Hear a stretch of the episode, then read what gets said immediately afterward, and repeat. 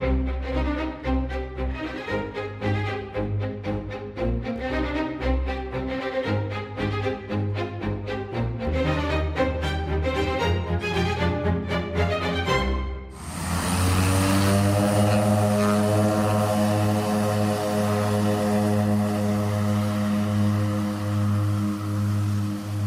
Helena Matos, a começar mais uma semana de histórias da história, aterramos em Lisboa, num avião, inevitavelmente, mas aterramos e a minha pergunta é esta: aterramos onde? Em que aeroporto? Em que local específico para esta ação?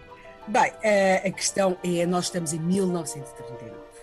Portanto, nós temos duas opções, uh, consoante também o avião em que venhamos, não é? Uh, para chegar a Lisboa. 1939, repetimos, não vão pensar os nossos ouvintes que tivemos assim um pequeno transtorno com a história atribulada dos aeroportos de Lisboa e, esse, e, essa espécie de novela que é sempre a sua localização e que tínhamos de alguma forma trocado aqui as voltas. Não, nós não, não nos enganamos, estamos em 1939, temos duas possibilidades para chegar de avião a Lisboa.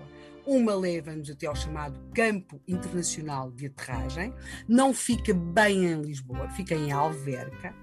E temos a outra possibilidade, que é aquela que eu escolhi para a nossa primeira tentativa de chegar a Lisboa de avião, em 1939, repito, porque é no Tejo. E aí hum? viríamos de, ou vimos de hidroavião. Ora, está. Uhum. Mais ou menos amarar ali pela zona de Cabo Ruivo Portanto, em 1939, para chegar de avião ou hidroavião, aliás, duas possibilidades, à cidade de Lisboa, temos o Campo Internacional de Aterragem em Alverca e temos também este aeroporto marítimo de Cabo Ruivo, onde se chegava claramente de hidroavião. Quando é que tudo isto começou? Bem, começou quando uma companhia aérea, a Panam, resolveu fazer uma espécie de base marítima em Cabo Ruivo, estava-se em 1938, ficaria ali na zona, numa zona sudoeste do atual Parque das Nações.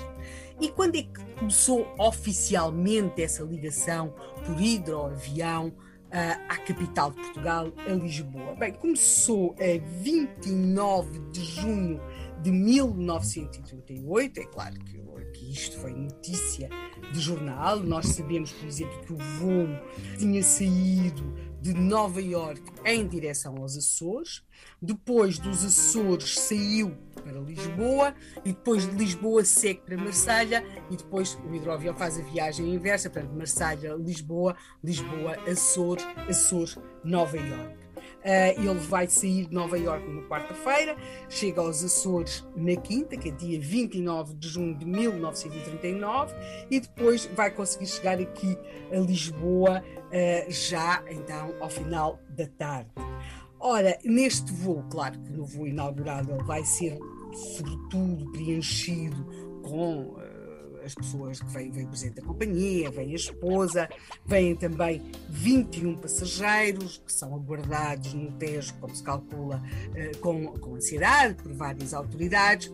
Há também uma grande ligação eh, logo ao Hotel Avis, portanto, há, há parte do turismo, portanto, uma, uma, uma, procura por parte das entidades ligadas à hotelaria e ao turismo em associarem-se a esta ligação aérea entre Lisboa e Nova Iorque, é certo, com uma paragem ali nos Açores, mas, portanto, estamos é nesta possibilidade, que é chegar a Lisboa por hidroavião, ali a Cabo Ruivo, amara-se no Tejo, sai-se, tem-se logo ali à espera, neste caso a viagem inaugural, de vários dignatários. Nos outros dias não haveria dignatários, mas havia certamente aquele movimento habitual das bagagens. Há até filmagens, há vídeos desses desembarques, por assim dizer, no Tejo, são interessantíssimos, são aquelas imagens a preto e branco, têm sempre assim algo de fascinante, e nós percebemos que se podia de facto chegar a Lisboa de avião de outro modo, portanto, anos 30, a Panam começa em 39 a operar para Lisboa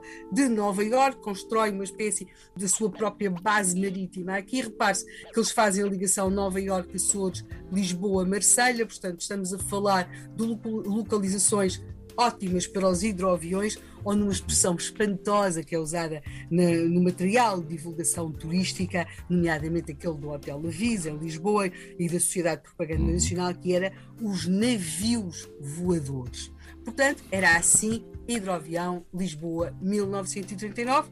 Amanhã, é claro que vamos aí aterrar, propriamente dito, no chamado Campo Internacional de Aterragem em Alverca. Portanto, Lisboa já teve dois aeroportos, de facto, sendo que um deles era, era um aeroporto marítimo, e nós amanhã vamos para o segundo, portanto, vamos para Alverca, para o Campo Internacional de Aterragem.